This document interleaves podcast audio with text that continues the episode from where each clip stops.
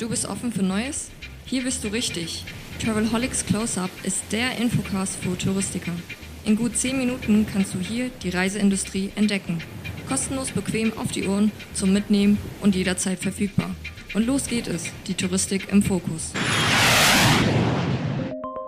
Herzlich willkommen im Travelholics Close-Up, dem Format, wo wir uns einer touristischen Unternehmung etwas näher widmen. Mein Name ist Roman Borch. Ich freue mich sehr, dass ich in dieser Staffel, und das sind vier Episoden, ein bisschen das Auge werfe auf die Scenic Luxury Cruises. Und in dieser Episode freue ich mich besonders, Tom Götter zu begrüßen. Hallo Tom. Hallo, schön, schön dass du mich eingeladen hast. Danke. Ich freue mich sehr. Das ist jetzt äh, natürlich remote. Wir sind ein bisschen weit voneinander entfernt, aber auch nicht zu weit. Du bist nicht auf dem Schiff. Aber wir sollten vielleicht erstmal sagen, was du mit Scenic Luxury Cruises zu tun hast. Du bist, wenn ich recht informiert bin, Vice President Hotel Operations Ocean.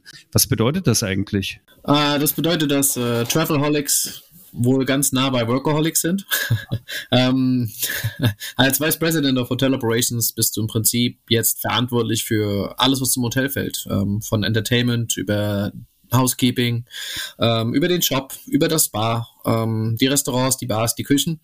Also im Prinzip alles, was äh, fürs Wohlfühlen gut ist, ähm, ja, fällt jetzt unter mich für alle Ocean-Schiffe, die wir haben. Wenn ich jetzt Tom Götter google, dann äh, habe ich zuerst mal Top Chef Germany und das Hugos in Berlin und also einfach einen hervorragenden Koch. Hast du jetzt tatsächlich die Kochmütze gegen so ein so eine Hotel-Livree ausgetauscht, um im Bilde zu bleiben? Also ich habe äh, auf Cynic Eclipse äh, angefangen in 2018 als äh, Executive Chef und das war unfassbar schön. Wollte, um ehrlich zu sein, gar nicht mehr auf Schiffen arbeiten, habe davor ein bisschen auf Schiffen gearbeitet und habe für mich eigentlich entschieden, dass das nichts für mich ist. Äh, der Standard war mir nicht gut genug, das Essen war nie schlecht, aber auch nie perfekt und ich habe einfach gesagt, okay, ich mache was anderes. Und ja, dann kam Eclipse um die Ecke und hat mir was vorgeschlagen, was richtig schwer abzulehnen ist als, als junger Koch. Äh, die haben gesagt, hier, wir haben acht Restaurants, wir haben nur 200 Gäste, du das machen, was du willst. Ähm, und dabei blieb's. Ich habe angefangen als Executive Chef und äh, habe mich mega in die, in die Company verliebt. Ich, ich finde sie klasse. Ich finde, wir sind kein Kreuzfahrtschiff. Äh, wir passen auf gar keinen Fall auch nur irgendwie annähernd in die Schiene von einem Kreuzfahrtschiff. Und wir haben nicht nur einen Gast, der aufs Schiff kommt und sagt, wir sind kein Kreuzfahrtschiff. Äh, und deswegen bin ich auch da. Und ja, das Schöne ist, die Company hat das recognized. Äh, die haben mich beobachtet und haben mich supported und ähm, ja, haben mir meine alles gegeben, was ich gebraucht habe, um das Schiff voranzubringen. Und äh, ja, wurde dann irgendwann zum Corporate Chef befördert und vom Corporate Chef zum Direktor für Food and Beverage, äh, was noch das wahrscheinlich naheste an meinem, in meinem Fach ist. Ähm, ich komme von einem kleinen Weingut von meinen Eltern ähm, heißt, äh, Beverage und Food ist definitiv in meinem Blut. Um, ja, aber jetzt haben sich dazu entschieden, einfach mal doch so eine enorm große Rolle an den Jungspund zu geben äh, und zu sagen, ja, wir, wir probieren das, wir wollen anders sein und um anders zu sein, brauchen wir auch ein anderes Management und haben sich deswegen dazu entschlossen, einem 35-jährigen Knaben äh, so eine Position anzubieten, was, was natürlich sehr schön ist, aber auch wirklich für unsere Company spricht, mehr als alles andere, ähm, weil sie einfach wirklich bereit ist, Risiko einzugehen und äh, ja, Kreativität von Knowledge setzt. Und ich glaube, das ist was wirklich Besonderes und Wunderschönes. Du hast ja gesagt, du bist auf anderen Schiffen auch schon gefahren. Das waren dann wahrscheinlich etwas größere Companies. Ich finde, das Besondere an der Scenic-Welt ist ja, dass es also einmal so inhabergeführtes Unternehmen, ne? das ist also alles ein bisschen kleiner, keine Konzernstrukturen. Vielleicht ist das auch so der Weg, dass man eben sieht, man gibt eben dem, du hast dich selbst Jungspund genannt, ich glaube, da ist schon ein bisschen Understatement dabei, aber ähm, sehr erfahren bist du auf jeden Fall ja in, in dem Bereich schon, dass man denen einfach die Chance gibt, so die Kreativität auch ins Management holt? Ja, genau, genau so ist es. Und ich glaube, Roman, man hätte es nicht besser sagen können. Ähm, es ist, glaube ich, so, so ein Time-Changer. Äh, es ist momentan einfach ein, ein, Umschwung, auch in der Industrie für Ocean-Schiffe. Ähm, immer mehr bauen kleine Schiffe, immer mehr gehen von den großen Schiffen weg, weil einfach sich die Individualität wieder durchsetzt. Äh, Luxury hat einen neuen Level erreicht, glaube ich, wo einfach Leute wieder verstehen, was es bedeutet, äh, zu traveln und Luxury, äh, Luxury wirklich zu leben. Und das ist wunderschön und das, das sind alles diese kleinen Gründe, die wirklich dazu führen, dass Scenic wahrscheinlich so der kleine Rebell äh, ist und der Vorreiter definitiv war oder immer noch ist wahrscheinlich mit ihren Schiffen. Ich meine, die Eclipse 1 und 2, die sind ja noch relativ groß gegen unsere andere, äh, an unsere anderen zwei Schiffe, die Azura und jetzt die Sakara, die jetzt im August rauskommt. Und genau das ist der springende Punkt. Ähm, einfach weggehen von dem, was eh schon alle machen und wirklich was ganz Neues ausprobieren. Und damit kommt auch neues Management, damit kommen neue Ideen. Aber ich würde nicht sagen, nur junge, junges Management, weil ich glaube, ähm, ein junger, moderner Kopf hat nichts mit dem Alter zu tun, sage ich immer wieder zu meinem Management. Und wir haben wirklich äh, welche im Team, die sind schon etwas älter und wir haben auch welche im Team, die sind noch jünger als ich. Und ähm, ja, manchmal hat man das Gefühl, man ist der Älteste und manchmal hat man das Gefühl, man ist der Jüngste. Und ich glaube, genau das ist es, was eine Company heutzutage einfach nach vorne bringt. Und das, das kreiert äh, Individualität und damit setzt du dich vom Markt ab. Ganz einfach. Ich muss die Zuhörerinnen und Zuhörer mal ein Stück weit abholen. Du sprichst von der Eclipse und von der Eclipse 2. Das sind die beiden Hochseeschiffe bei Scenic. Und dann gibt's noch die Sakara, die jetzt neu kommt, glaube ich. Ne? Und ähm, eines schon draus, das ist dann eher wirklich so das komplette Yachtfeeling. Aber Yachtfeeling hast du auch auf den Hochseeschiffen. Habe ich im April selbst äh, erleben dürfen. Wenn ich richtig gelesen habe, hast du ja für die Hochseeschiffe das komplette Restaurantkonzept entwickelt, also von der Küche bis zu den, bis zur Speisekarte, unterstelle ich jetzt einfach mal. Und wenn ich mir überlege, dass auf so einem Schiff nur 200 Leute sind, also roundabout 200 Leute, und da aber acht Restaurants auf so einem Schiff sind, was sind da die größten Herausforderungen und was ist vielleicht auch auf der anderen Seite der Medaille der größte Spaß bei dieser Sache für jemanden wie dich? Also ich glaube, den Spaß hast du gerade schon selbst beschrieben. Ich kenne es immer wieder, wenn es mir einer erzählt, was wir eigentlich haben. Ähm, ja, acht Restaurants. Ich meine, du bist auf einem Schiff mit 200 anderen Gästen. Ähm, sag mir eine, eine kleine Ortschaft, die du kennst, die acht wirklich sehr gute Restaurants anbietet, äh, wo du einfach im Prinzip aus deiner Suite rausläufst, die knapp 45 Quadratmeter groß ist und du gehst einfach in die Lounge und trinkst einen der 135 Whiskys und sagst dann zu deiner Frau oder zu deinem Ehemann oder zu deinem Partner, wo gehen wir heute essen? Äh, und ich glaube, das ist genau das, was mich so unfassbar motiviert. Wir wollen, dass der Gast sich im Prinzip fast bei uns entschuldigt und sagt, ah, ich weiß gar nicht, wo ich heute essen gehen soll. Ich weiß gar nicht, wozu ich Lust habe. Ich weiß gar nicht, ähm, ob ich sowas jemand schon mal erlebt habe. Und ja, das ist halt wirklich das Schöne daran. Im Prinzip, und ich finde, das ist das schönste Kompliment, was ich jemals von einem Gast bekommen habe, war es, äh, ein Gast hat gesagt, das fühlt sich an wie eine kleine Ortschaft. Du nimmst deinen Partner an die Hand und läufst mal los und guckst mal, wo du isst heute Abend. Und ja, wenn man nur 200 Gäste hat, kann man das wirklich tatsächlich so machen. Man kann wirklich überlegen, ganz spontan, wo will man hin. Man kann aber auch eine, eine Reservierung machen, wenn man sagt, man will ganz spontan zu einer spezifischen Uhrzeit essen. Und ähm, ja, das, das ist der größte Vorteil und äh, ja, der größte Nachteil, was natürlich enormen Druck an die Küche und ans Restaurant auf, auftritt. Da du ja natürlich dann auch äh, diesen, diesen Service bringen musst und da du ja natürlich dann auch den Gast dahin äh, teleportieren willst, wo er dann heute ist. Und ähm, ja, aber es ist, das ist der Grund, warum ich da bin. Also es macht unfassbar viel Spaß und ich glaube auch, dass es den Köchen und den Kellnern wesentlich mehr Spaß macht als auf einem normalen Kreuzfahrtschiff. Und das spürt der Gast. Das, das wirklich fühlt er und ja, man hat wirklich das Gefühl, dass der Gast sich zu Hause fühlt und das ist das Schöne. Und es ist wenig Buffet und es ist viel Menü. Und die beiden äh, Hochseeschiffe sind ja Expeditionsjachten. Wie funktioniert das eigentlich mit dem, ja, mit dem, mit dem Wareneinkauf? Mit dem, nehmt ihr alles mit?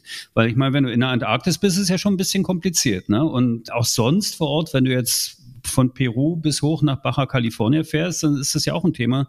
Du kannst ja nicht überall auf den Markt gehen, oder? Ja, also im Prinzip nirgends. Ja. Also ganz, ganz schwierig. Ähm, aber auch gerade da haben wir eigentlich einen großen Vorteil. Ähm, es klingt erstmal so, als wären acht Restaurants schwieriger, aber mit acht Restaurants minimiert man ja auch die Kapazität an, an Produkten, die man braucht. Und ähm, wir wollen auf jeden Fall enorm ähm, environmental friendly denken und auch arbeiten.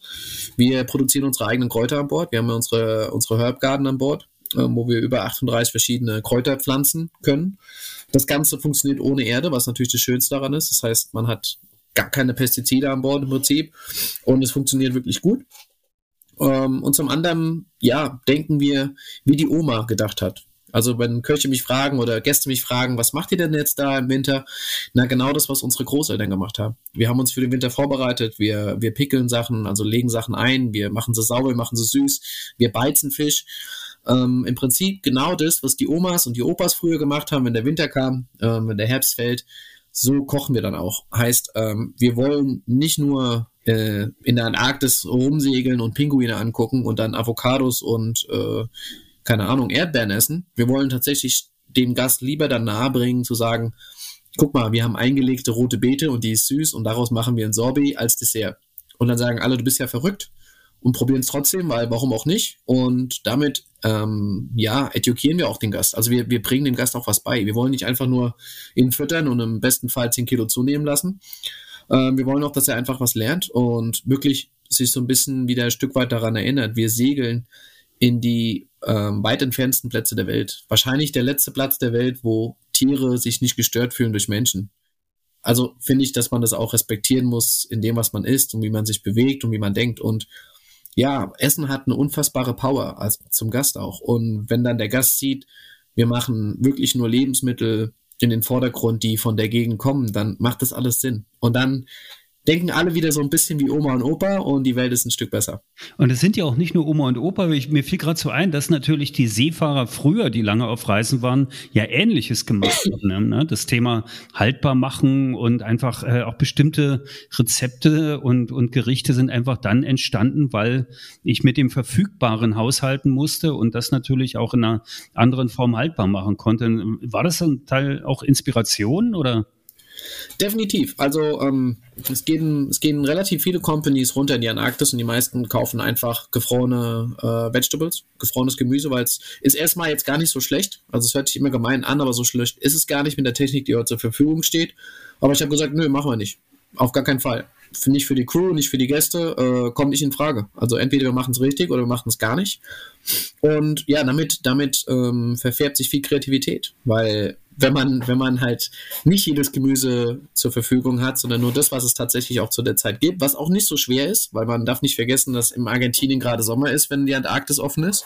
Heißt, äh, wir kriegen unsere meisten Produkte aus Argentinien selbst, was mitten in der Saison ist. Also es ist jetzt nicht so schlimm, aber natürlich nicht die Qualität, die jetzt zum Beispiel der amerikanische oder der europäische Markt zur Verfügung stellt. Und das macht Spaß. Das macht wirklich Spaß und es challenge auch die Köche ähm, in dem Sinn, dass man sagt, hey, da hast du grüne Tomaten, mach halt was draus. Und dann äh, kommen wir wirklich ab mit Ideen und mit verschiedenen äh, Techniken auch der Haltbarmachung von äh, sieben verschiedenen Kontinenten. Und das ist uns gar nicht so gewusst gewesen, bis wir es dann wirklich mal hatten. Und wenn man dann sagt, ja, aber in Indien äh, machen wir so Sachen haltbar und in Bali machen wir so Sachen haltbar, wo wir komplett verschiedene Klimazonen haben. Und dann sagt einer, ja, aber in Südamerika machen wir das so. Und dann sage ich, ja, dann machen wir alles drei, fertig. Und dann äh, wird es halt ausprobiert. Und ja, es ist ein, ein Lernprozess, der nie aufhört. Es ist ein unersättliches Wissen und es macht unfassbar viel Spaß. Und ja, ich habe es eigentlich im Prinzip erst wirklich so verstanden, wie ich dann mit der Eclipse in der Antarktis war und wir halt gesagt haben, nö, wir kochen alles so, wie es ist und äh, wenn was nicht, wenn was nicht da ist, ist was nicht da und dann passt es auch. Und was sehr interessant war, gerade die ersten Saisons, der Gast erwartet, dass immer alles überall da ist. Und dann sagen wir zu dem, auf einem Sechs-Sterne-Schiff, nö, ist halt jetzt nicht da. Und dann sagen sie, ja, aber das kann doch nicht sein. Sag ich doch, weil es gibt keine Erdbeeren zu dieser Zeit in der ganzen, in den, in ganzen Kontinent. Und dann sagen die, ja, aber ich habe immer Erdbeeren hier gehabt. Und ich gesagt, ja, jetzt müssen wir mal kurz überlegen, was richtig und falsch ist. Und es ist unfassbar schön zu sehen, dass wirklich 99,999 Prozent der Gäste das wirklich verstehen und dass sie wirklich sagen, mega Idee, support ich. Das, das finde ich gut. Und ähm, ja, dem, dementsprechend haben wir wirklich so ein bisschen auch ein, ein Standpoint gesetzt, wo wir gesagt haben, wir wollen keinen Anker mehr legen, damit wir den, den Erdboden nicht zerstören. Also bestelle ich auch keine Erdbeeren, wenn ich in der Antarktis bin. Fertig. Und äh, es wurde genauso entgegengenommen und das ist wirklich wunderschön. Und ja, wir sind wirklich ein bisschen stolz drauf sogar, dass wir sagen können, wir sind ein Sechs-Sterne-Kreuz, äh, äh, eben nicht. Wir sind ein Sechs-Sterne-Superyacht und wir machen nur das, was wir glauben, was auch wirklich richtig ist. Und äh, wir haben eine Responsible hier und wir wollen, wir wollen definitiv ähm, die Ersten sein oder auch einfach den Unterschied machen können, wo wir den können.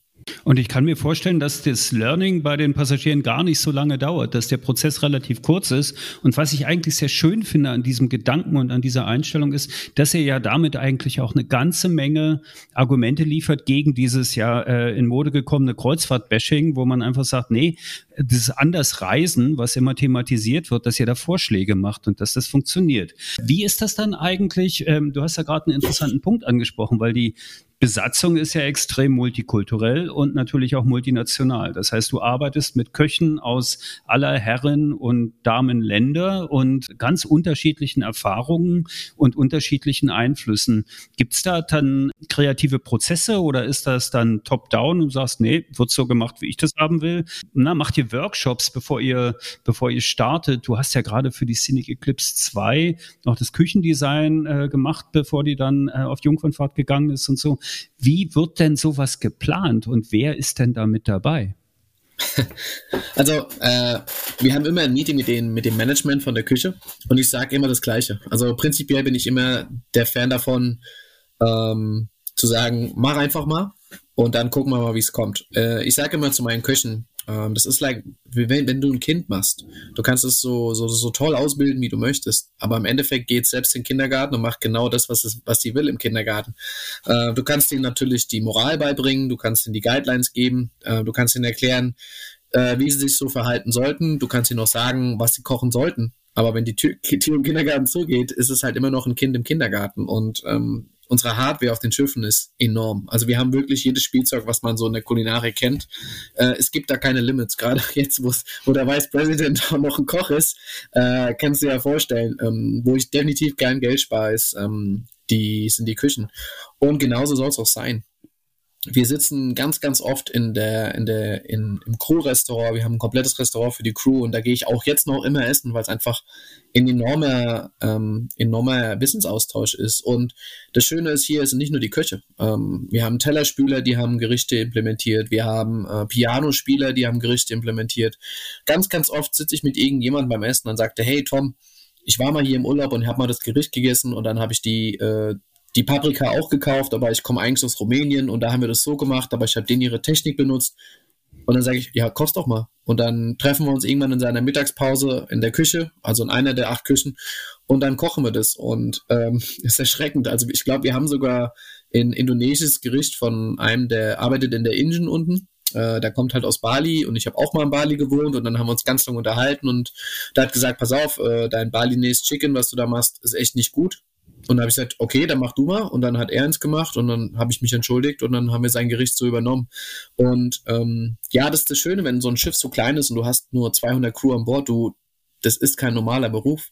Äh, du triffst die gleichen Menschen jeden einzelnen Tag für vier bis acht Monate, jeden Tag. Äh, nicht nur eine Stunde oder zwei, du triffst die den ganzen Tag. Das heißt, ich glaube, dass, dass Kollegen untereinander sich auf dem Schiff wahrscheinlich in einem Contract schneller kennenlernen als ähm, normale Arbeitskollegen über Jahre, weil man sich einfach auch verstellen kann. Man kann sich man kann sich binden, aber auf dem Schiff läuft es nun mal nicht. Äh, du zeigst deine wahre Persönlichkeit und damit triffst du unfassbar tolle Menschen und lernst unfassbar viel kulinarisch oder nicht kulinarisch.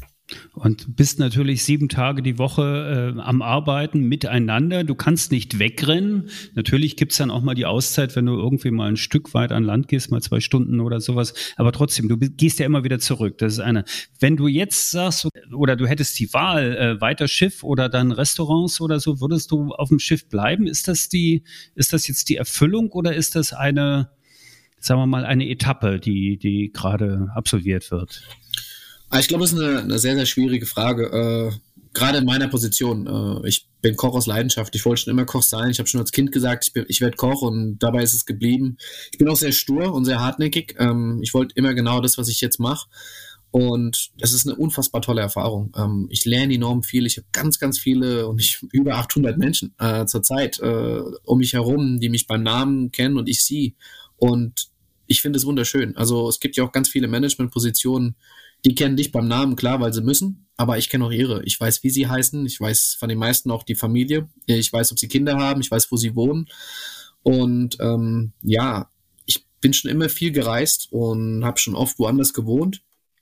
Heißt, ich war schon immer so ein kleiner Austreiber, aber es, es verändert dich als Mensch enorm. Also du bist bist ein ganz, ganz anderer Mensch. Du bist viel mehr aufgeschlossen, du hast weniger Vorurteile und irgendwie habe ich das Gefühl, dass ich das gerade noch brauche. Ich will einfach noch mehr lernen. Ich will mehr Menschen kennenlernen. Ich will mehr wissen, was die kochen. Ich will wissen, wie sie essen. Ich will wissen, wie sie, wie sie Feiertage verbringen.